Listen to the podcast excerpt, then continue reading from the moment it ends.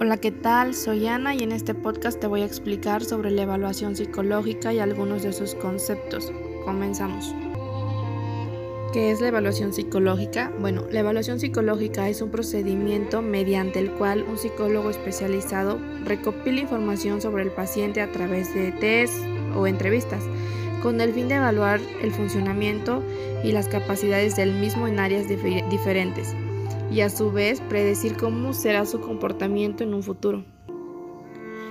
¿Cuál es la importancia de la evaluación psicológica? Bueno, la evaluación psicológica en ambientes médicos puede ser considerada como una adecuada herramienta en la aprobación de decisiones relacionadas con el diagnóstico diferencial, tipo de tratamiento necesario y un pronóstico. ¿Cuáles son las herramientas de evaluación psicológica? Bueno, hay muchas herramientas para evaluar las diferencias individuales.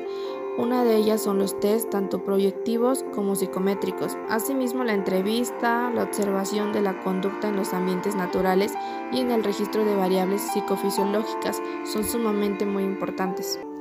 ¿Cómo se hace una evaluación psicológica? Bueno, consta de cuatro etapas.